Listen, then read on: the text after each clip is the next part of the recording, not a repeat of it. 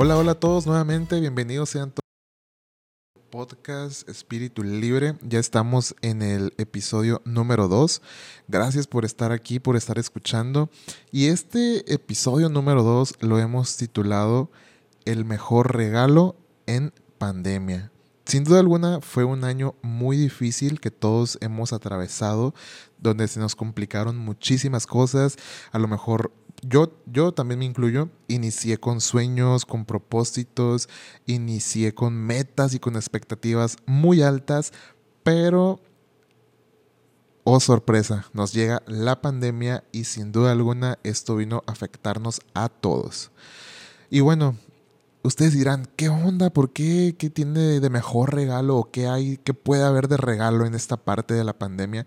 Pero bueno, es por ello que quisimos empezar este podcast antes de acabar el 2020, para que sea como un tipo regalo para nosotros, para Sara y para mí que hemos estado eh, planeando todo esto y que sin duda alguna es un pequeño regalo también para ti que estás escuchando para que puedas sentirte un poco más relajado y más tranquilo y, puedas experimentar esta empatía con nosotros porque sin duda alguna... Eh, muchas personas atravesamos por cosas eh, semejantes a otras y yo sé que, fue un año complicado donde fue muy difícil para todos. Y la pregunta que quiero hacer para, para irnos desarrollando, Sara, bienvenida, antes de empezar con la pregunta, bienvenida a este episodio número 2.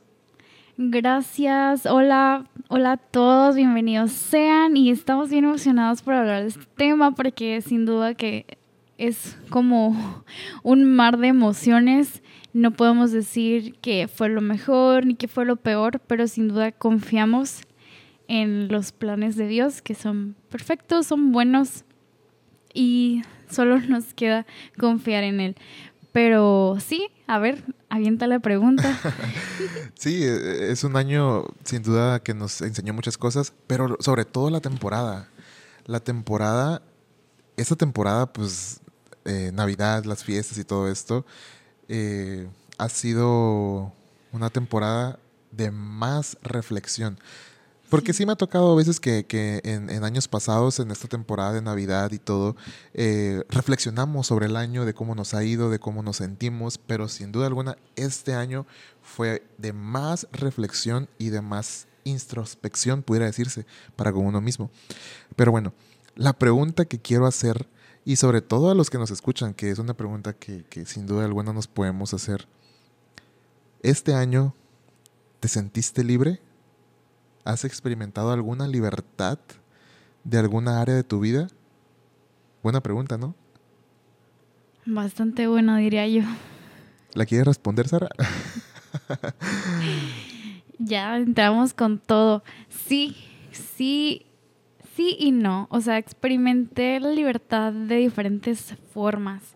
Al principio de la pandemia, eh, yo estaba llevando un ritmo de vida bien rápido, porque tenía cosas que hacer de la escuela, de prácticas profesionales y estaba corriendo de un lado para el otro, tenía que correr de la ciudad, o sea, corriendo por toda la ciudad, yendo a esos lugares, ¿no?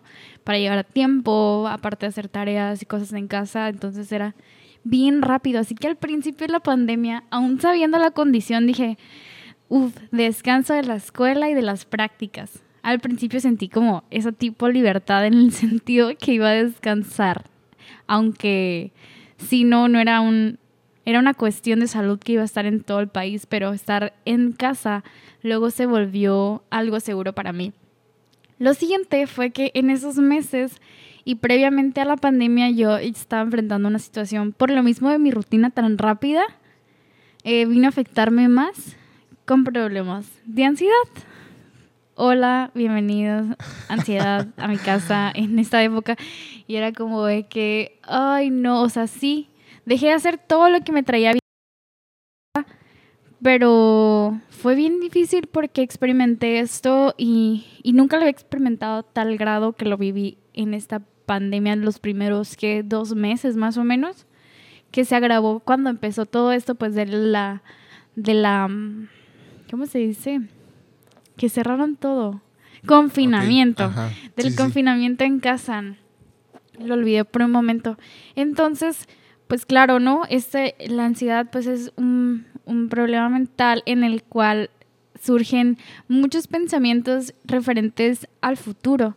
Entonces yo estaba pensando como en todo lo futuro, en, en situaciones literal, me costaba pensando en qué va a pasar mañana, qué va a pasar con el resto de la vida y bien preguntas existenciales en ese momento, ¿no?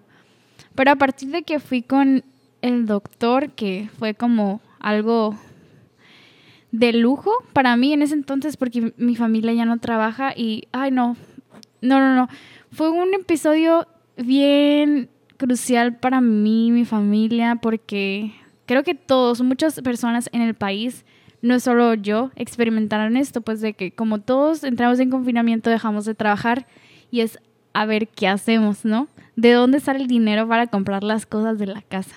Creo que muchos de ustedes también experimentaron tal vez esta situación si no tuvieron como un home office o si el trabajo era como en lugares públicos y no tenían como este este como trabajo un poco más seguro que otros, ¿no? Y pues básicamente estaba en mi casa bien tranquila en el sentido de que no me exponía a la enfermedad afuera, pero sentía o estaba cautiva en mi propia ansiedad. Así que bueno, fue todo un proceso que luego experimenté incluso con Dios. Eh, fui aprendiendo a, a, a, contentarme en medio de la situación. Porque sin duda que no tenía control, porque la ansiedad es como que quiero tener el control de todo, incluso de lo que viene mañana. Exacto. Entonces dije, bueno, no, no eso no está en mis manos y sé que están en las manos de Dios. Entonces uno de los más regalos más grandes para mí en esta pandemia fue el encontrar eso y estar tan segura de eso que después empecé a tener un ritmo de vida incluso en la casa que me gustaba, ¿no? Cuando ya volvió a empezó toda la normalidad de que los trabajos y cosas así, actividades, dije, Ah, ok, ya volvió a llegar de diferente forma la ansiedad porque teníamos que salir, exponernos, ¿no? Todos a trabajar de nuevo y aún con este virus en, en el ambiente, o sea, moviéndose de maneras que ni siquiera podemos ver, es como entró otro episodio en el cual tuve que experimentar esta libertad, esta paz que sin duda sigo sin poder controlar, ¿no? incluso nadie aquí podemos decir yo controlo el futuro y estoy consciente de lo que va a pasar mañana. Pero sí podemos vivir en esta actitud en que podemos confiar y es parte de la libertad el poder confiar el día con día, el poder experimentar esa paz el día con día.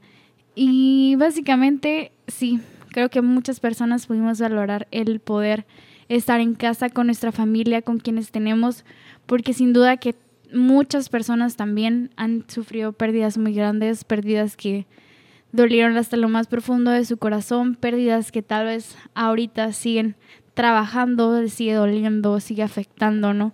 Entonces no podemos em, generalizar en que fue el mejor año o un buen año. Exacto. Pero sé que hay muchas cosas que podemos aprender aún en medio de las dificultades, aún en medio del dolor, aún en medio de, cualquier circunstancia, por más difícil que atravesemos, ok, ok, creo que lo más que pude valorar yo es este, esta oportunidad de un nuevo día. No importa la condición, no importa lo que esté pasando, un nuevo día. ¿Qué voy a hacer con este nuevo día? Wow, increíble. Tremendo, tremendo, la verdad. Es, es algo que sí, eh, sí motiva y que sí inspira. Pero Sé que también eh, Dios estuvo en control en, tu vida y, en mi vida y en la vida de todos los que conocemos, pero esto vino a marcar la historia, la verdad. ¿Y tú cómo experimentaste esta libertad en esta época? Es algo también inexplicable, pero a la vez que sí nos deja mucha enseñanza, la verdad. Este muy buena pregunta que hice y que me volviste a hacer. Pero antes de, responderla, quiero decir que, esto marcó la historia, que esto marcó la historia y que va a ser un cambio diferente para estas nuevas generaciones. O sea, nosotros que somos jóvenes, no nos tocó vivir una pandemia. O sea, apenas en esta época, en esta temporada, ¿no? Y hablando con Sara, ah, incluso en lo que nos ponemos de acuerdo, ella me decía, Germán, para este tiempo nací. Y me, dejó reflexionando y, es la verdad. O sea, lo mismo te queremos decir, te queremos dejar con eso, ¿no? Para este tiempo naciste. ¿Qué estás haciendo tú para poder desarrollarte, para poder este, ser una persona persistente con una resiliencia a lo mejor eh, dura? Y me dejó a mí pensando también en el sentido de que, ok, para este tiempo nací y si nací para ese tiempo es para algo o por algo. Y antes de que cuentes un poco más tu historia, eh, ya que mencionaste eso que dije, sí, y es bien difícil a veces de entender, ¿no? Y, y, no es como algo exactamente positivo, lo más positivo de que, ah, sí, para ese tiempo nací, soy capaz, ¿no? O soy buena para esto, nada de que ver. Exactamente a lo que me refería más que esto era como de que todos estamos aquí en este tiempo, nos tocó vivir, así que hay que prepararnos en todos los sentidos. Y creo que confío plenamente que Dios está consciente de cualquier situación en la que estemos. Ok, estamos sufriendo, suframos de manera que sane ese dolor para seguir avanzando. Si estamos angustiados, angustiémonos, pero aprendamos de, de qué es lo que quiere enseñarnos la angustia y no quedarnos ahí.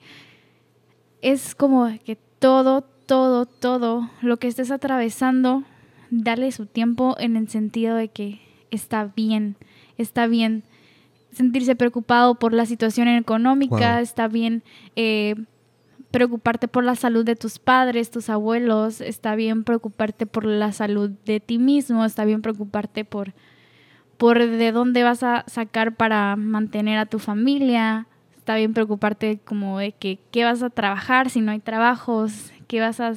Está bien, ¿no? Y Dios conoce todo, Dios conoce exactamente la situación por la que estás pasando, llévala, no la evites, siéntela y déjasela en las manos.